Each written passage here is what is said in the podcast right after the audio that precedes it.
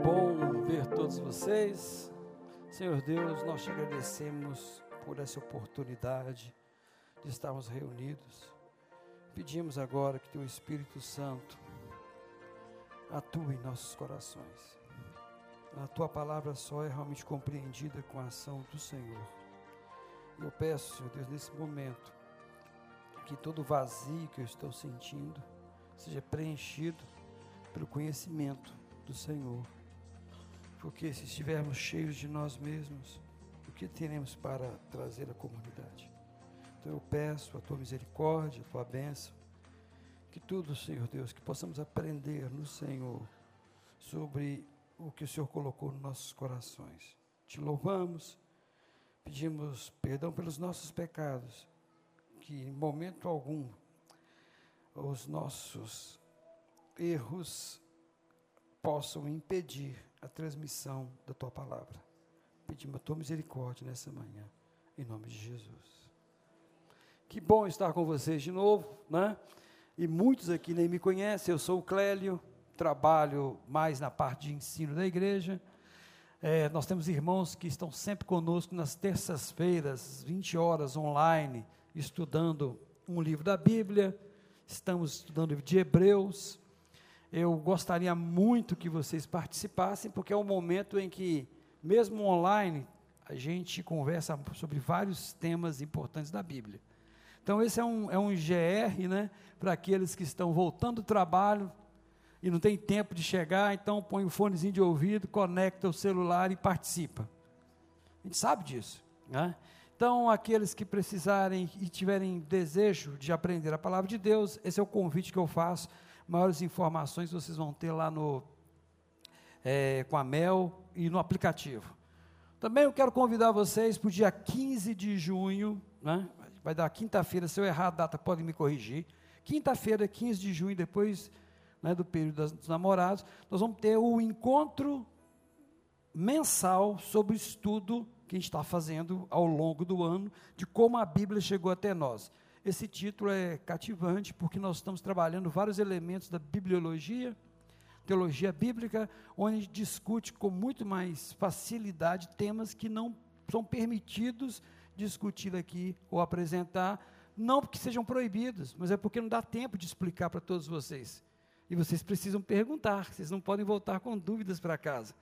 Então, há várias dúvidas que vocês têm sobre a Bíblia, de como ela chegou até nós, e coisas que eu vou falar aqui hoje, você tem o direito de vir aqui na quinta-feira e colocar o professor contra a parede e perguntar o que bem desejar. A gente tem um roteiro, é claro, mas aqueles que participam comigo sabem que eu fico muito feliz quando eu sou interrompido, porque eu sou um falador. Então, se você não me interromper, eu não tenho hora para parar. Então, tá aí, eu vou aproveitar o momento e fazer né, a propaganda. Então, nós vamos ler agora o texto, e durante esse texto nós vamos falar algumas coisas sobre a palavra de Deus. Primeira carta de João, capítulo 1 ao verso 4. Em cima dessa, desse texto é que nós vamos procurar entender o que Deus tem para falar conosco nessa manhã. O que era desde o princípio, o que ouvimos, o que vimos com os nossos olhos, o que contemplamos e as nossas mãos apalparam isto proclamamos a respeito da palavra da vida. A vida se manifestou a nós, se manifestou, nós a vimos e dela testemunhamos, e proclamamos a vocês a vida eterna, que estava com o Pai e nos foi manifestada. Nós lhe proclamamos que vimos e ouvimos, para que vocês também tenham comunhão conosco.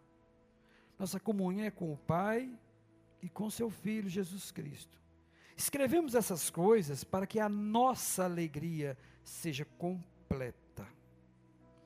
E a gente termina com essa frase, e que na verdade é o princípio né, desse, é, de todo esse período de estudo. Que a nossa alegria seja completa. Então, quero começar primeiramente por isso. A gente percebe então que o escritor, isso aqui são, é o prólogo, né, o começo, ele vai encerrar essa, é, é, essa introdução com algo, eu verifiquei que em algumas Bíblias, as mais antigas, elas mudam é, pra, é, o pronome para vossa alegria, mas é nossa alegria. Quando você vai para o texto, e a NVI está mais próxima do texto antigo do que a outra versão, nessa passagem.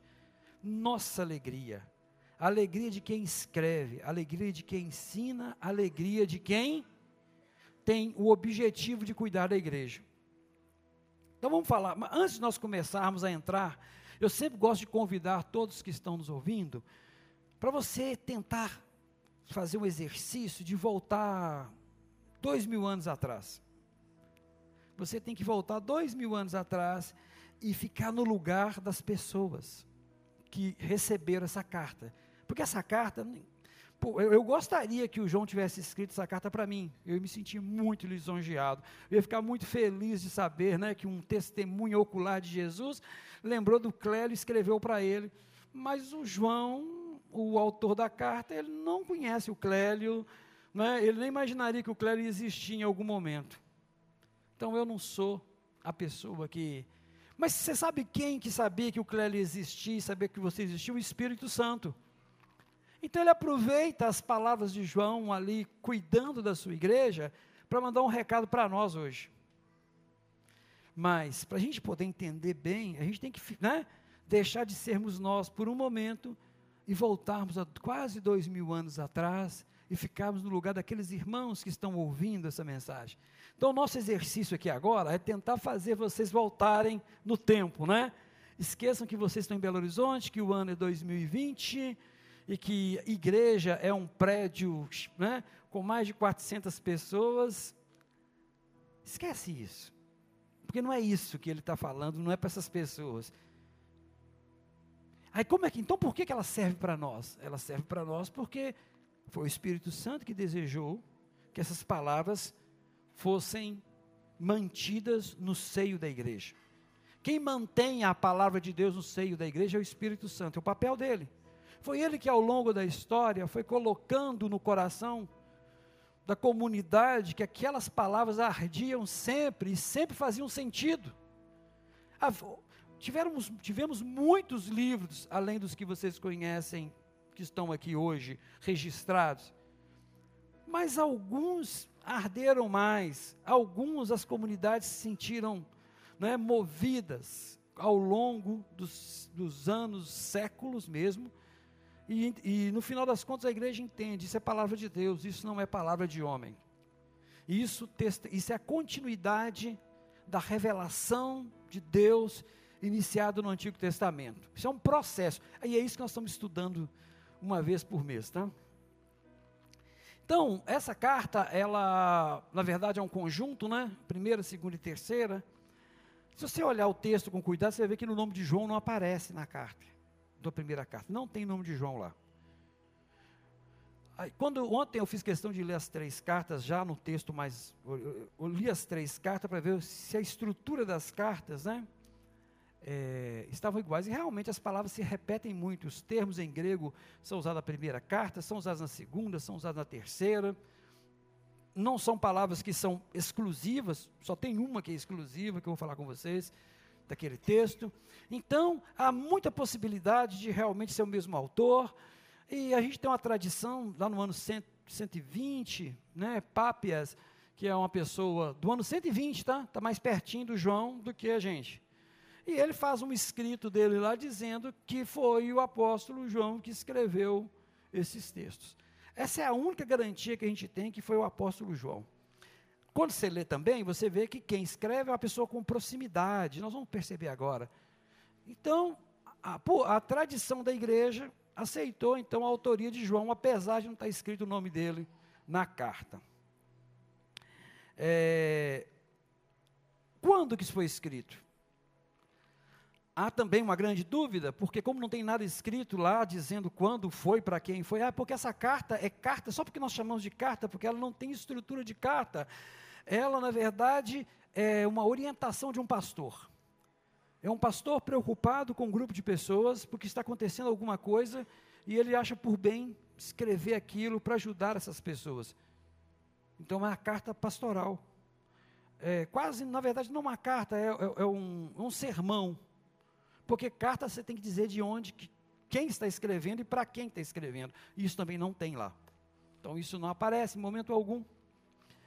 Então só estou falando isso para situar algumas questões que se vocês forem ler qualquer Bíblia com comentário, é o que vocês vão encontrar. É, e elas podem ter visto, vindo antes do Evangelho de João ou até depois, ou junto. Também ninguém tem. Mas você vê como é interessante? Mostra, Clélia, então o negócio está ruim, hein? a gente não tem nada para ter certeza sobre essa carta. Nós temos certeza que é o testemunho, a coerência do texto, é o testemunho das igrejas que fazem desse texto palavra de Deus. E quando você lê, arde do mesmo jeito. O Espírito Santo que está conosco é o Espírito Santo que estava com a igreja. E isso é o grande presente que Deus tem nos dado. É, o incrível dessa carta é que a palavra igreja não aparece na carta, em hora nenhuma ela vai aparecer na carta, momento algum. O texto não tem a palavra igreja dentro dessa carta. E aparece uma palavra aqui que só aparece nesse texto. Em nenhum outro lugar da Bíblia tem essa palavra. E é uma palavra que chama-se anticristo. O único lugar que aparece a palavra anticristo é na carta de João. Claro, o Apocalipse não tem. Eu até brinquei com. Eu dou aula de Apocalipse para uma comunidade em Sarzedo, né, que o David Paulino está à frente, a gente está sempre auxiliando. E eu mostrei para eles: olha, não existe a palavra anticristo no Apocalipse. O que tem lá é a besta. Nunca a palavra anticristo. No texto, não. Pode estar no título lá que as pessoas colocaram. Não no texto. Não aparece. O único lugar que aparece a palavra anticristo é no texto de João. É o único lugar que tem a palavra de. E essa palavra é grega. Não é uma palavra traduzida. Né? Simplesmente pegou o texto grego e colocou com um som em português, mas é a mesma palavra. Então, essas são as características gerais. E que povo é esse? Agora vamos entender que povo é esse. Eu quero dizer a vocês que os irmãos que receberam essa carta são muito parecidos, iguaizinhos a nós. São gentios. Eles são, não são judeus. Você sabe por que, que a gente tem, assim, um pouco de liberdade para falar isso? É porque essa carta só tem uma citação do Antigo Testamento, e rápida, que é sobre Caim, que matou Abel. E é usado como exemplo né, do irmão que não deve matar o irmão só e mais nada. Não tem mais nada do Antigo Testamento sendo falado nessa carta. Ou seja, quem está ouvindo não tem muito conhecimento das Escrituras antigas. E por que, você fala isso, Clélio? Porque nós estamos falando do ano, ano 90 depois de Cristo. Ano 30, 33, o Senhor é levado aos céus. Ressurreição de Jesus. Do ano 33 até o ano 90, nós vamos ter um intervalo aí de 60 anos. 60 anos. Agora vocês vão entender algumas coisas que ele vai dizer. Aproximadamente 60 anos o Senhor foi levado aos céus. Vamos pôr essa carta em 85, né, que muitos autores falam. Então, 50 e poucos anos. E lá, na segunda e terceira carta, o autor se apresenta como o presbítero em alguns livros ou ancião. Ah, e eu quero dizer que daqui a dois anos eu vou receber da ponte o cargo de presbítero. Eu vou ser consagrado a presbítero, né? A igreja, vocês não sabiam, mas fiquem sabendo. Nem o Pipe sabe disso. Não, mas eu vou ser consagrado a presbítero porque você, eu vou ser o velho. Porque presbítero, na, no texto em João, significa ancião, não é um cargo eclesiástico. É depois lá, lá na frente que o povo transforma isso em cargo, tá? Então, quando você vê lá, ah, os anciões de Jesus foi levado à presença dos sacerdotes e anciões, se você vai no texto grego, é presbítero. Tá bom? Então, eu estou daqui a dois anos concorrendo ao cargo de presbítero da igreja. Quem quiser aqui participar comigo, quem quiser concorrer comigo, né? Já, a partir de 60, já podemos concorrer ao cargo aí de presbítero na igreja, o velho, né? Então, o, na segunda carta, ele, ele fala assim: o velho, escreve a senhora eleita. E depois, ah, o velho escreve a Caio, a Gaia. Estou falando a introdução. Então, quer dizer, é um homem experimentado. Porque ele fala algumas coisas na carta que prova que ele esteve com Jesus, pessoalmente. Sabe? É interessante também que, em momento algum na carta, ele vai falar assim: olha, como está escrito nas Escrituras que Jesus viria e seria. Não tem isso. Sabe por quê? Porque o povo que está ouvindo não sabe nada de Escritura. São pessoas que foram alcançadas pelo testemunho.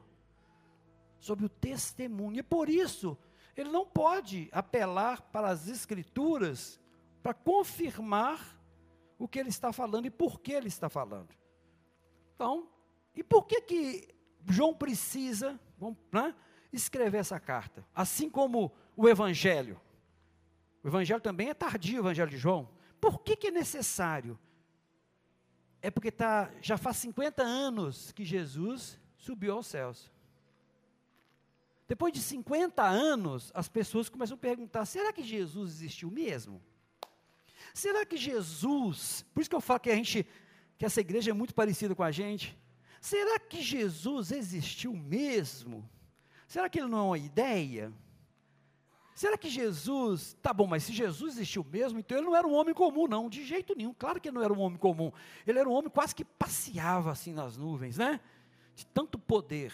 Essa a série de The Chosen mostra a humanidade de Jesus, é muito bom a série nesse sentido. E aquilo é Jesus mesmo, sentido humano, de amor, de relacionamento. O texto de Hebreus fala que ele se faz humano para ser, para que ele tenha compaixão, para que ele entenda os problemas e as dificuldades humanas, porque ele seria o sacerdote. E o sacerdote tem que ser do mesmo grupo, para sentir as mesmas dores, para poder chegar diante de Deus e falar: ah, isso dói no coração deles, é difícil fazer isso. Perdoa-lhes, porque não sabem o que fazem. Então, o texto de Hebreus, eu busquei aqui, vai nos fazer também dar essa ideia de Jesus como intercessor. Então, essas pessoas que somos nós hoje, né? Ah, naquele tempo, eles estão com o testemunho de algumas pessoas. E, essas, e esse testemunho tem sido abalado por pessoas que vieram trazer coisas diferentes. É sobre isso que nós vamos falar nessa manhã. É sobre isso que nós queremos falar. É, eu pediria para o nosso irmão colocar aí a passagem de João, primeiro João. O Evangelho de João.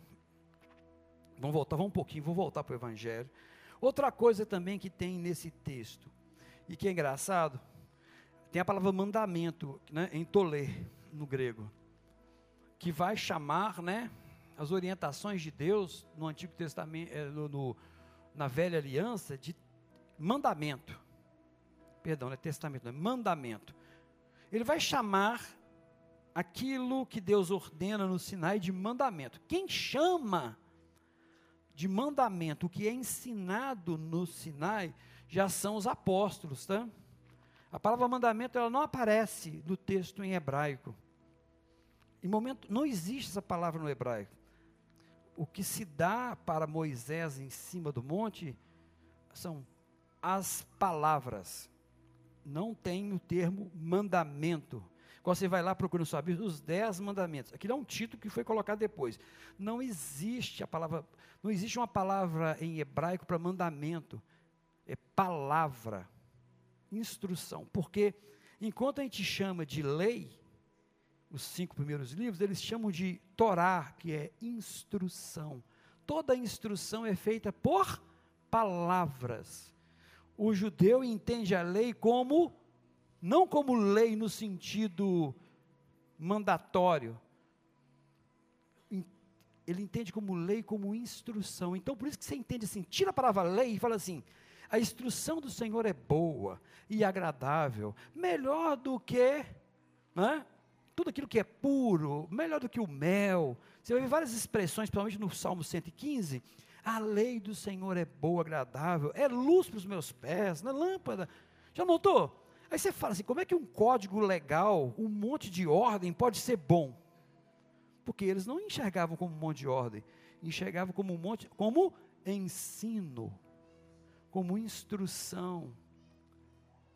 A instrução do Senhor. Se Deus se aproximou do homem e falou: Eu quero que você seja meu, faça isso assim para você ser meu.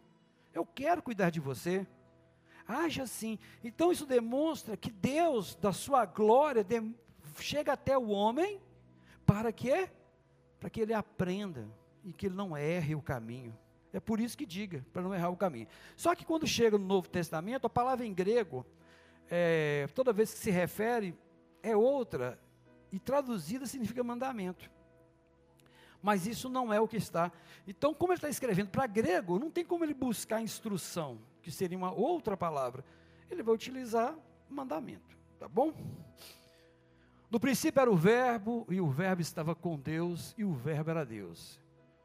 E ele estava no princípio com Deus, todas as coisas foram feitas por ele, e sem ele, nada do que foi feito se fez. Nele estava a vida, e a vida era a luz dos homens, e a luz resplandece nas trevas, e as trevas não a compreenderam. O que, é que tem de comum entre esse texto e o texto que nós lemos anteriormente? O, a expressão no princípio é de novo utilizada nessa carta, né? E, na, e substitui a palavra verbo, a expressão verbo por palavra. Tá bom? A melhor tradução é: no princípio era a palavra, e a palavra estava com Deus, e a palavra era Deus. Aí você fala, por que, que você está falando isso? É porque a palavra, porque no texto em grego é logos, e logos é palavra. Logos não é verbo. essa tradução de verbo só vai vir da Bíblia Católica Latina, tradução de Jerônimo. Porque no latim, verbo é masculino. E o termo para a palavra em latim seria feminino. Então eles ficaram na dúvida: será que eu vou falar que Deus é feminino? Então eles mudaram para verbo. Mas quando você vai lá para o texto em inglês, por exemplo, quem pegar o texto da King James, está lá o word, que é a palavra, que a palavra é masculina em inglês. Só que não é verbo, é palavra. Tá? Só por isso que de vez em quando tem tradução que é o verbo, a melhor tradução é palavra mesmo, tá? Isso, é uma, isso aí só foi uma, uma decisão do editor. Por que, que é importante dizer que o Logos no princípio era o Logos, e o Logos estava com Deus, e o Logos era Deus, que Logos é a palavra. É que para o grego, a coisa mais poderosa era uma divindade que não precisasse fazer nada, só falasse. O grande poder é não fazer, é falar. Se as coisas existem a partir. Aí, ah, e Logos também não foi criado pelos cristãos, já era de um filósofo, muitos anos antes de Jesus. Era um conceito deles.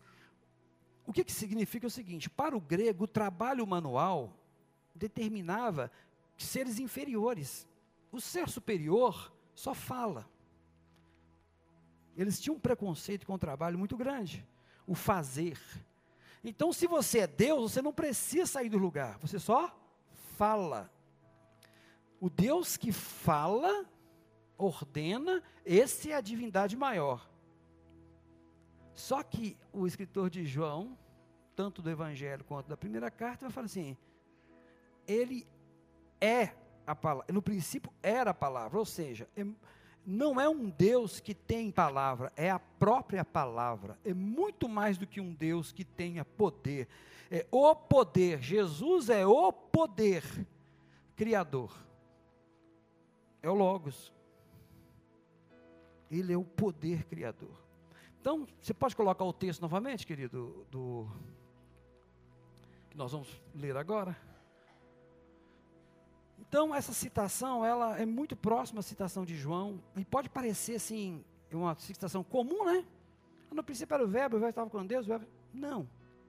Isso é muito profundo. Significa que esse Deus não se movimenta para que as coisas aconteçam no sentido de trabalhar, como os deuses deles faziam. Cada deus na mitologia tinha uma função e fazia e agia.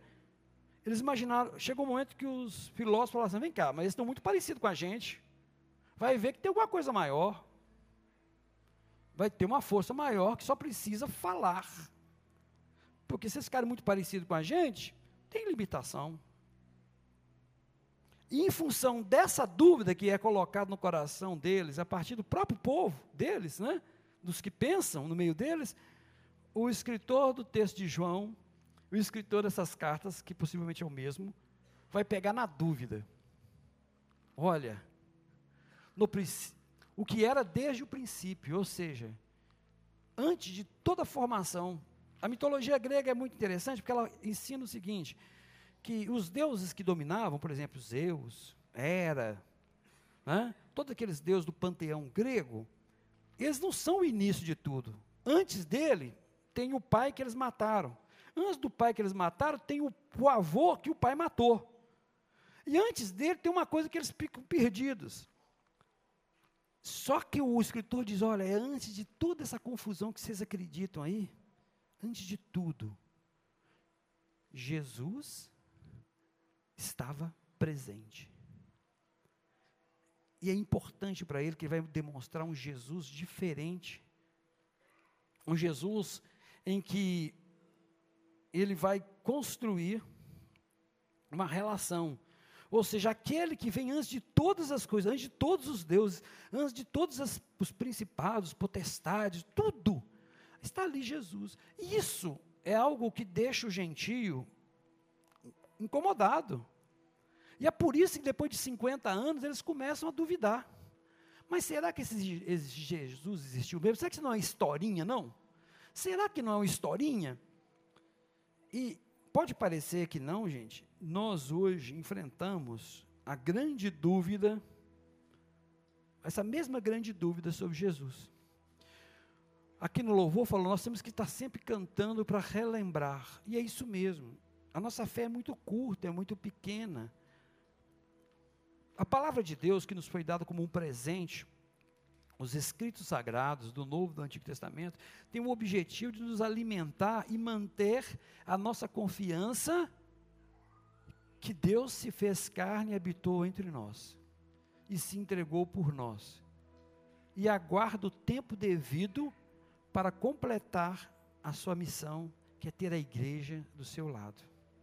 É isso que nos fortalece, é isso que nos faz cristãos. E é isso que a carta de João vai trabalhar.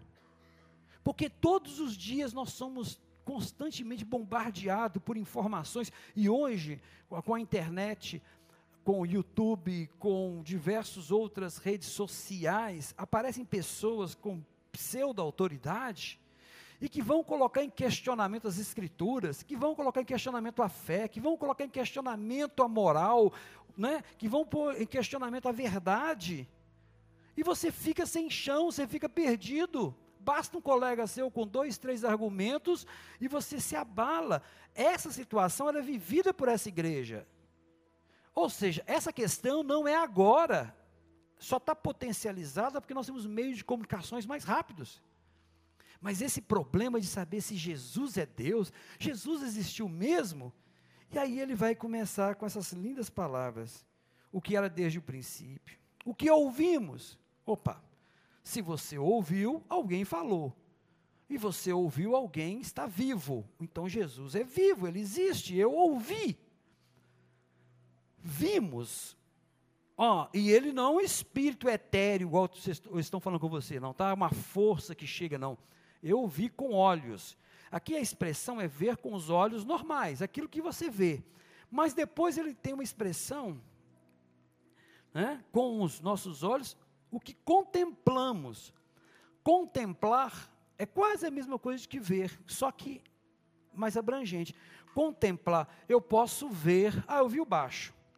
Aí eu vou chegar aqui e eu começo a olhar os detalhes. Oh, é um Fender. Olha, captação, acordoamento, Vou ver aqui. Agora é diferente, eu não estou só vendo, eu estou me aproximando, conhecendo. Viu a diferença de ver? Eu vi, realmente ele existe. Não, além disso, além de eu ter certeza que ele existe, porque eu vi, eu cheguei perto dele. Eu pude ver como é que ele trata as pessoas. Eu pude ver como é que ele trata as, as mulheres, eu vi como ele trata as crianças, eu vi como ele trata os estrangeiros, eu vi como ele trata aqueles que são contra o reino de Deus, eu vi como é que ele age com aqueles que o agridem, eu vi como ele se comportou na morte, eu vi como que ele perdoou os que mataram. Logo, os judeus estão perdoados pela morte de Jesus. Porque ele já perdoou muito tempo, sabia? Quem não perdoa os judeus são os cristãos. Mas Jesus já tinha perdoado todo mundo. Todo mundo que matou Jesus, ele perdoou. Ó, desse pecado, né? Não está sobre eles, não. A minha morte não está sobre eles. A minha morte não será cobrada deles, porque eu os perdoei. Eles, o que, que vai ser cobrado deles? A vida longe de Deus. Não terem aceito o presente de Deus para suas vidas. Mas, pelo fato de tê-lo colocado na cruz, ele diz: Pai, perdoa-lhes, porque não sabem o que fazem. Ou seja, Jesus não deixa sobre aqueles que o destruíram essa culpa. Eles não vão responder por isso, porque foi perdoado. A não ser que eu esteja lendo outra Bíblia. Nós estamos com Bíblias diferentes. O que a Bíblia diz que é: eles não sabem o que fazem, perdoa-lhes. Como o filho tem direta ligação com o pai, porque faz o que o pai deseja, e, o, e João vai trabalhar isso durante as. Logo, eles estão perdoados desse mal, tá? Estamos dizendo que de todos os pecados, porque ele faz daquele ato. Então, as pessoas, não, os judeus têm que sofrer mesmo, porque eles mataram Jesus. Olha, os que mataram Jesus já morreram há muito tempo, tá, irmão? Paulo já, então, quer dizer, você vai matar os filhos dos filhos dos filhos dos filhos. Você não tem que odiar judeus e nem também adorá-los, achar que eles são diferentes de nós ou o povo escolhido, separado. Eles são pessoas que Deus ama, como nos, nós somos amados de Deus. E as nossas mãos apalparam. Ah, isso pode parecer bobagem para nós hoje, que a gente vive abraçando um ao outro aqui dentro da igreja. Né? A pessoa até fala que gosta do meu abraço, que o abraço é fofinho, gordinho, né? Vem a barbinha e tudo. Tem, tiveram até um hashtag, deu um abraço no Clélio, fizeram aí uma vez. Então, e eu gosto de abraçar os irmãos, eu, eu fico feliz por isso. E não, né, pode ser eu, conhe, eu conheci, tem irmãos que eu estou tendo dia a dia com vocês, tem alguns que eu só vejo infelizmente aqui. É bom abraçar, mas isso é na nossa cultura. Na cultura antiga, não. Você chegar perto de alguém, apalpar alguém, se aproximar dele, abra... você tem que ser muito amigo, velho. Você sabe que nós temos outros países, né? Europeus aí, que o, você dá a mão para o cara, estendeu, leva meses, anos, talvez nunca você tenha, não é? Porque esse contato é algo muito restrito à intimidade da pessoa. É igual chamar o cara para ir na sua casa. Ou a gente, a gente sabe, chamar alguém para sua casa é chamar para sua intimidade. Né? É você tirar a máscara, é deixar que as pessoas te vejam. Isso é só para amigos. Né? Só amigos chamam. Só amigos chamam. Só amigos podem confiar, né? Que as pessoas possam ver. Então a sua casa é para amigos, pessoas que são amigas. Né? Eu gosto de receber pessoas, os amigos da comunidade. Então, quando fala que foram que, que, eles, que ele apalpou Jesus, não é uma coisa comum, não. Significa, olha, a gente era amigo. Eu não conheci Jesus como grande líder, como eu sentado lá atrás. Estou usando aqui essa cena, tá? Porque não tinha tanta gente junto com Jesus igual a gente tem hoje, não, tá? E nem essa igreja é esse tamanho, não. Se essa igreja fosse esse pedacinho do banco aqui, já estava bom já, tá? Essa torcida, talvez a igreja seja isso aqui ou menos, para quem está escrevendo. Ele fala assim, gente, eu não estou entendendo por que, que vocês estão perdendo toda, com dúvida no coração. Eu, eu abracei Jesus. É isso que está querendo dizer. Eu, né, pude beijar Jesus. Eu estava próximo dele. É, e isso proclamamos a respeito da palavra da vida. Agora ele chama Jesus de palavra, de logos. De novo ele vai usar a mesma estrutura que o, que o texto de João vai utilizar. Porque olha, e, e esse que eu tinha tanta intimidade, que eu conseguia enxergar, que eu conseguia observar, ele não era só um cara legal. Ele não era só o amigão. Ele não era só o bom psicólogo, o bom líder, o bom vendedor, igual cada um ficam tentando por Jesus como tudo, né? Daqui um dia Jesus vai ser o, o exemplo do encanador, do eletricista, do. Entendeu? Não, nada disso. Ah, porque ele era carpinteiro, então. Né? Não. Até falar com vocês uma coisa, tá? É um problema a expressão carpinteiro, porque lá a árvore era coisa que. Era muito pouca árvore que existia. Jesus está mais para pedreiro do que para carpinteiro. A palavra é sério, porque pega lá qualquer desenho da, é, de Israel, vai ver a quantidade de árvore que tem. Né? É pouca. As casas não eram feitas de madeira, eram feitas de pedras. Então ele poderia ser chamado de marceneiro, porque ele fazia móveis, tá bom? Então até isso a gente vai usando aí com a tradição, mas na hora que você para, peraí, tem um negócio errado. Ou seja, Jesus trabalhava com as mãos ele fazia algo que era assim, absurdo para um grego. Como que um homem desse, que faz trabalho né, braçal, pode ser a fonte da vida? Entendeu? A coisa é muito mais complexa. Jesus não é o cara que fica, não é o filósofo que fica pensando e andando, imaginando, né, e, e distribuindo a sabedoria dele, não. Não, Jesus é o amigo que anda, que trabalha, né, que caminha, que enfrenta as dificuldades, que está na hora de estar tá junto no casamento, está junto no enterro, está junto nos problemas financeiros lá do, do Pedrão que tem que pagar o imposto, está junto com o povo. As, as, as narrativas representadas de Jesus assim, Jesus está no nosso meio. Só que ele é mais do que eu estou conseguindo enxergar. Muito mais. Então, é isso, olha que versículo pequenininho, né? Então, ouvimos, vimos, contemplamos, apalpamos, e isto proclamamos a respeito da palavra vida, da vida. Ou seja, eu não falei de nada que eu não tenho certeza e do que eu não vi. Isso aqui é um relato, de, é um testemunho. Isso aqui não está fazendo um tratado teológico, pegando o Antigo Testamento, igual o Hebreus faz. Pega o Antigo Testamento em grego, vem cá, traz a mensagem, compara, volta lá e tenta convencer o pessoal que está lendo de que Jesus cumpriu tudo da lei. O livro de Hebreus é assim. É o tempo todo mostrando a passagem daqui, comparando e voltando. Não, aqui não, cara. Esse é meu testemunho. Já fez aqueles irmãos mais simples, têm uma experiência profunda com Jesus, conhece muito pouco das Escrituras, mas tem uma experiência profunda, e quando ele dá um testemunho, o povo derrete. Porque você vê a verdade nas palavras dele, você vê que a vida dele foi transformada, você vê que os valores dele foram alterados, você vê que a condução dele, aquele testemunho que ele tem com Jesus, não é um tratado teológico, mas ele é verdadeiro. Ele é capaz de ser usado pelo Espírito Santo para quebrar seu coração te deixar sem graça. E fazer com que você entenda que você precisa de Jesus.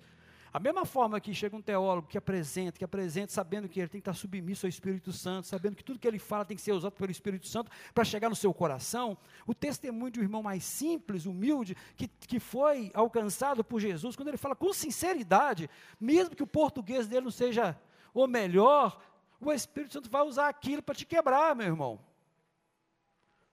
Porque talvez teólogos, professores falem em você, mas na hora que você vê um, uma pessoa simples, numa situação social muito pior que a sua, com menos bens que você, com menos recurso, mas com uma alegria no coração que você está procurando, ela já tem uns 15 anos, e você fala, Jesus. Aí ele fala um negócio e não se anima só.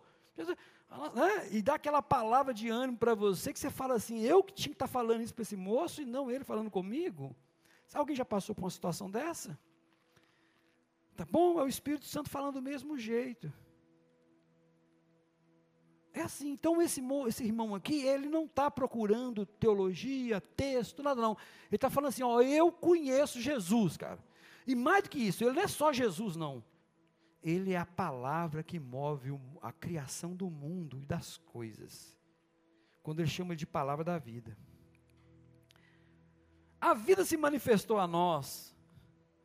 A vimos e dela testemunhamos. Né? A vida se manifestou. Mas que vida é essa? Dentro do texto dele, ele vai usar, é, dentro do texto da carta de João, vai ter duas expressões, Zoe e Bios. Quando ele vai falar, por exemplo, com o irmão que, que nessa vida tem recursos, ele vai usar bios, que é, que vem de onde vem biologia, né? A vida que existe. O Zoe, ele vai usar sempre como vida da, da sua relação, não a vida, né? Que você pode provar que ela existe, mas das relações. E a vida, eu aqui, a vida. Que vida? Vida, o que é vida para nós? O que, que te alegra? É ainda é a pergunta nós temos que responder.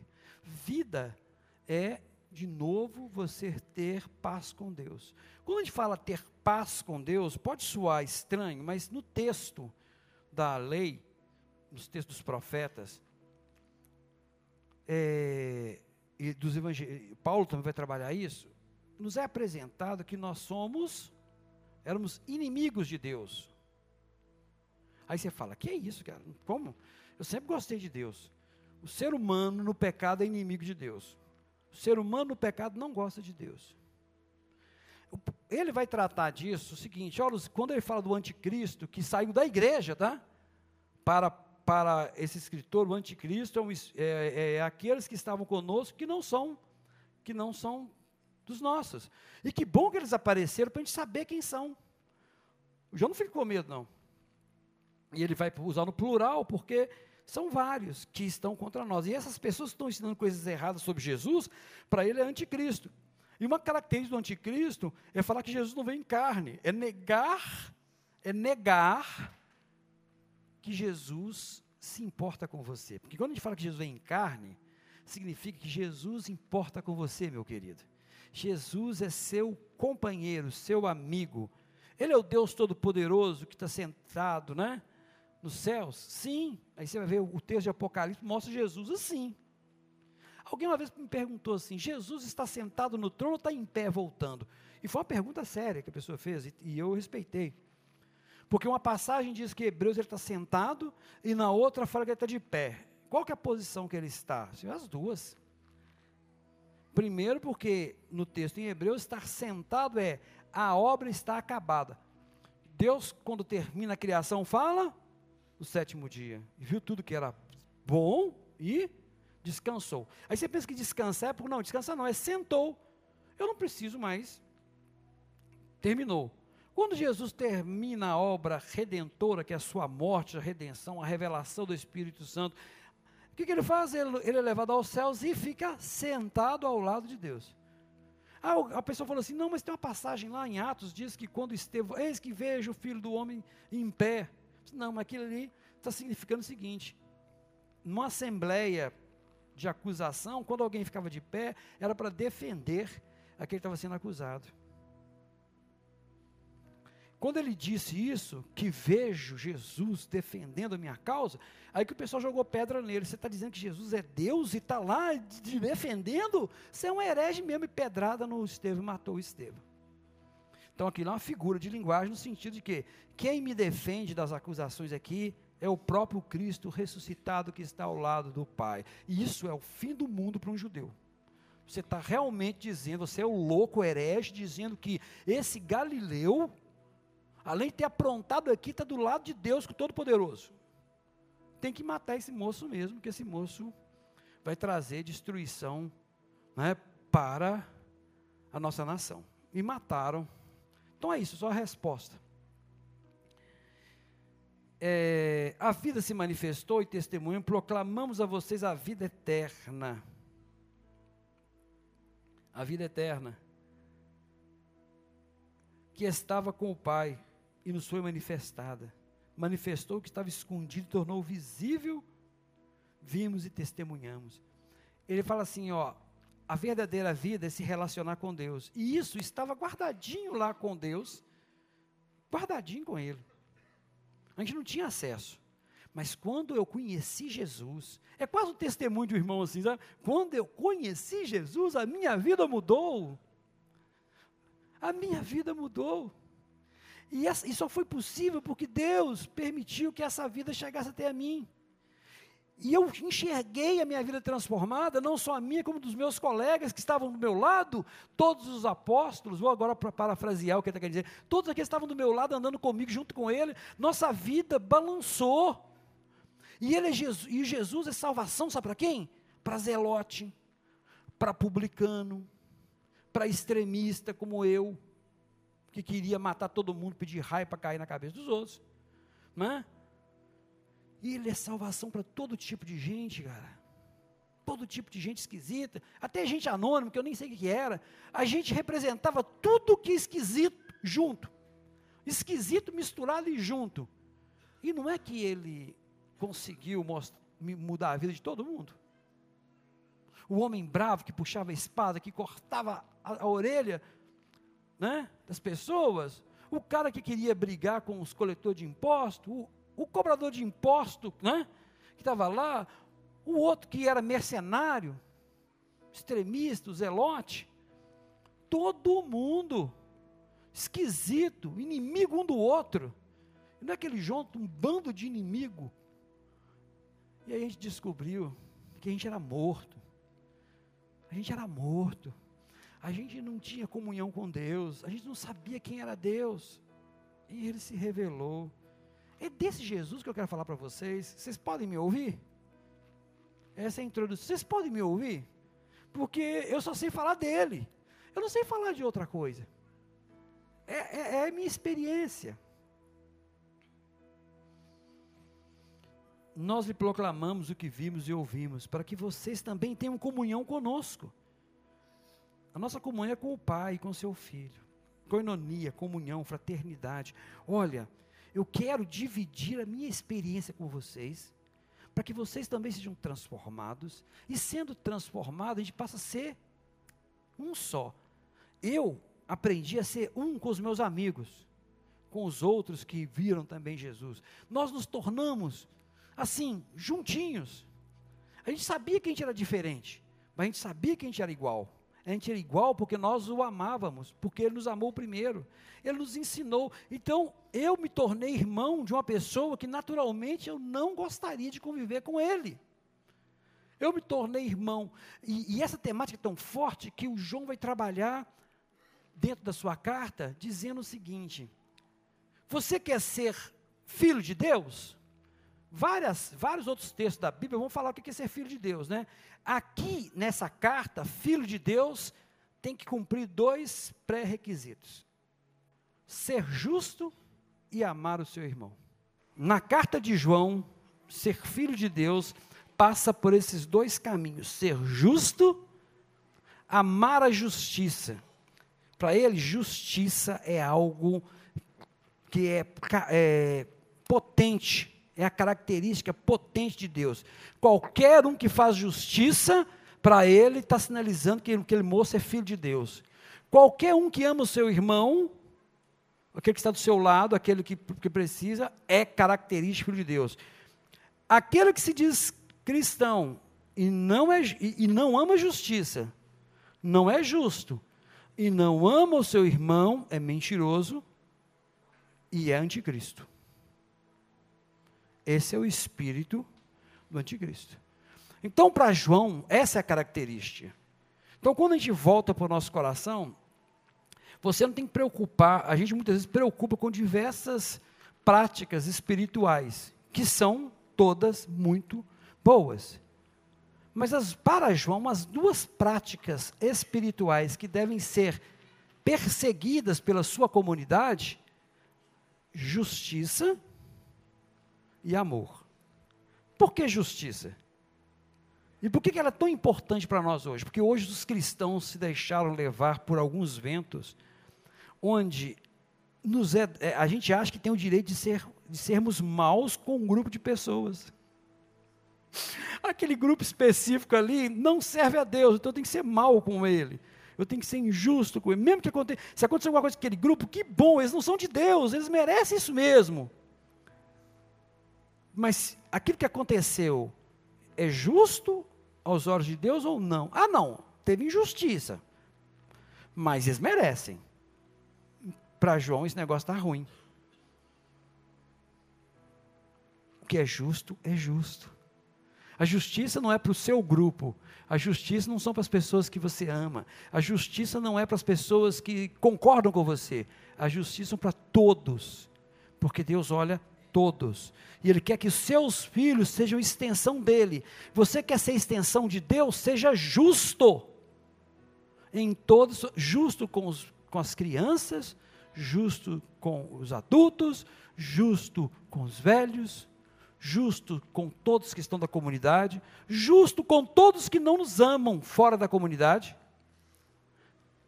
Lutem pelo direito, lutem pela justiça. Então, se você tem que amar a justiça, um iniquidade, a palavra iniquidade que aparece em João, quando você vai ver o texto lá, é aquele que quebra as regras ou a lei ou as determinações. Então, para o texto de João, iniquidade é isso. O que é um homem iníquo? É o cara que descumpre a lei. É o cara que quebra regras. Para ele é assim. Isso é, isso é pecado de morte? Ele fala sobre Não, mas isso é pecado. Isso está fazendo você não ser filho de Deus.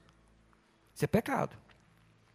Pecado de morte que é citado aqui, quem eu peço que vocês leiam durante a semana a carta de João para os próximos pregadores, né? Ah, pecado de morte, o que é pecado? O que eu faço que não tenho perdão, gente? Qual que é o pecado? Qual que é o pecado que você vai cometer no texto do, do Evangelho, sim.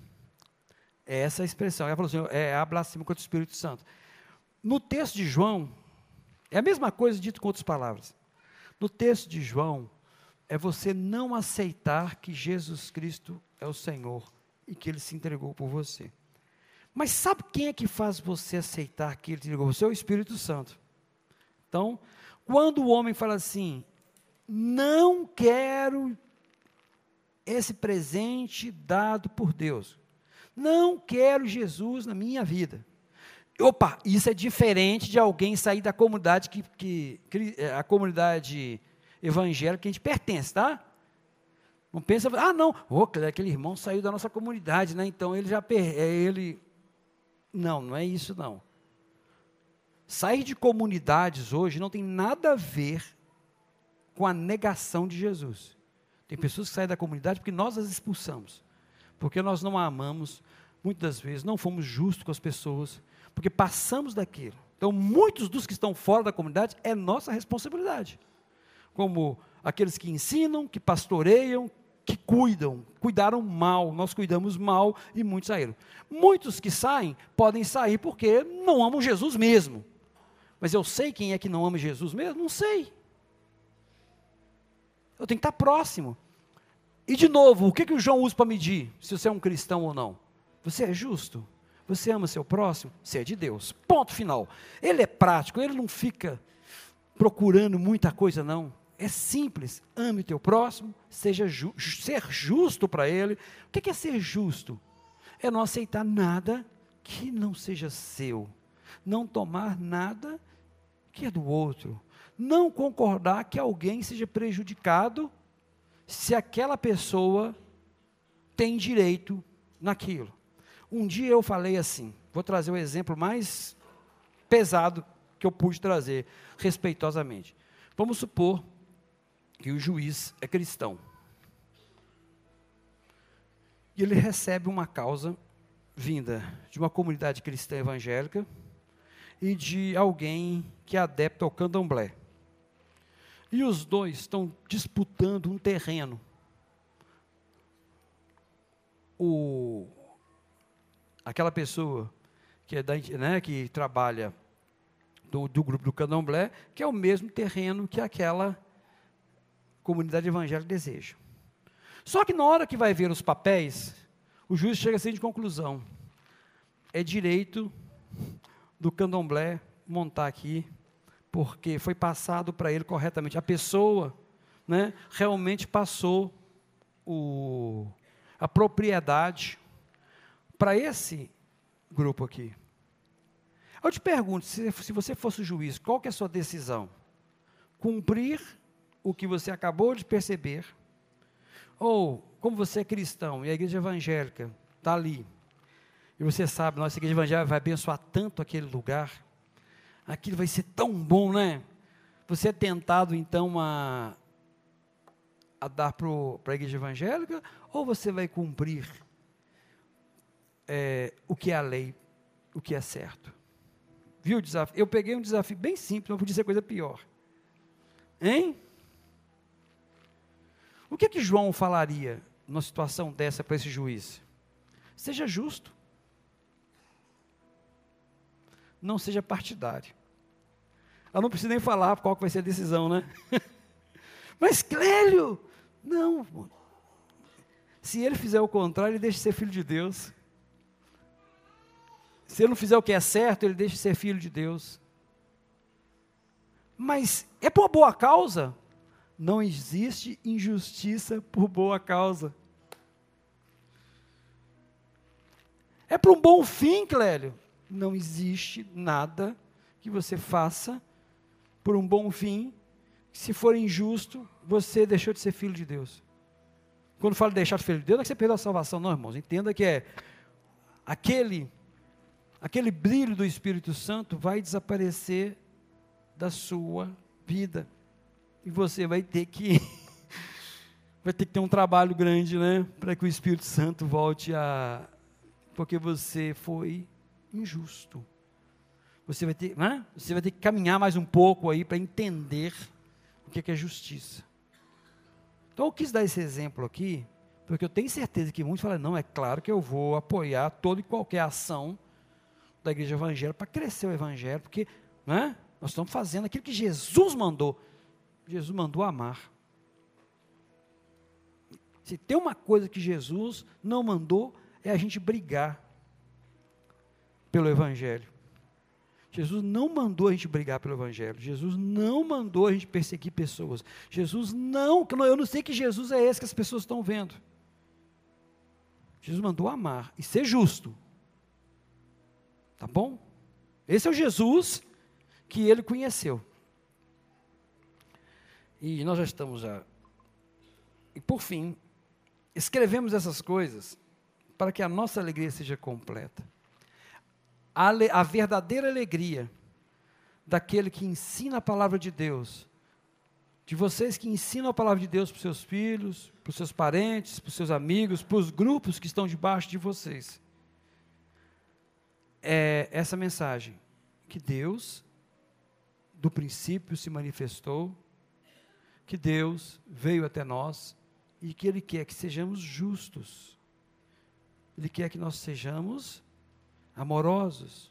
Isso toda a carta vai trabalhar. Porque assim que termina aqui, ele vai iniciar o que, que é ser, né? A caminhada. Que para que a nossa alegria seja completa. Então a nossa alegria é, ser, é exercermos a justiça de Deus, exercermos o amor de Deus. É isso. Esse homem simples, que está escrevendo de forma bem simples, repetitiva, ele vai argumentar a mesma coisa durante várias passagens. Porque essa é a mensagem que ele tem. Essa é a mensagem que ele acredita, de verdade. Existem pessoas no nosso meio que não são cristãos? Sim. Sabe como é que você descobre que não são? É só olhar, ele é justo, ele ama. Não. Ah, então, não ouça, não o acompanhe. Ele não tem comunhão com a gente se isso é a prática de vida dele, se são os valores dele. Eu sou cristão aqui, mas se eu tiver que passar a perna em alguém para ganhar dinheiro amanhã, que é segunda-feira, eu vou passar. Até porque eu só não passo a perna em cristão, tá, Clélio? Mas ímpio, que não é da igreja, eu vou entregar aquele carro que está estragado para o cara e falar que está bom. Eu vou, né, cobrar mais caro, quando deveria cobrar o preço justo simplesmente porque eu vi a oportunidade, né? Eu vou ser oportunista. Porque Deus quer que eu seja o primeiro da terra, Deus quer que eu seja o cabeça, então toda a riqueza do ímpio está na minha mão. Você não viu aquela passagem que, que os israelitas despojaram Israel na saída? Não, foi Deus que despojou. E deu. Não foram os israelitas, não, tá?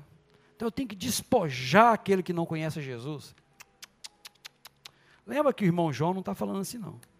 O irmão João está falando, seja justo, seja amoroso. Fiquem de pé. Senhor Deus, nós pedimos que realmente a nossa alegria possa ser completa. A alegria de sermos justos, a alegria de termos amor, a alegria das coisas simples, a alegria daquelas coisas que não passam desapercebidas sobre nossos olhos. Que nós possamos voltar para casa entendendo que devemos cada dia nos aproximarmos e sermos filhos do Senhor. E a única coisa para sermos filhos é pedir que teu Espírito Santo enche o coração de cada um nessa manhã de justiça, de amor. Deus, isso não é natural para nós. Isso não é o que nós gostamos. Isso não é o que nós desejamos enquanto homens naturais. Mas pela ação do teu Espírito Santo, nós pedimos nessa manhã que tua igreja receba o dom da justiça, o dom do amor, para que seus corações se aproximem mais de ti e que possam refletir o verdadeiro Deus, que um dia se fez carne, habitou entre nós, se entregou por nós e tem dado o Espírito Santo para nos conduzir durante toda a nossa vida. É o que te agradecemos, Pai, em nome de Jesus. Amém.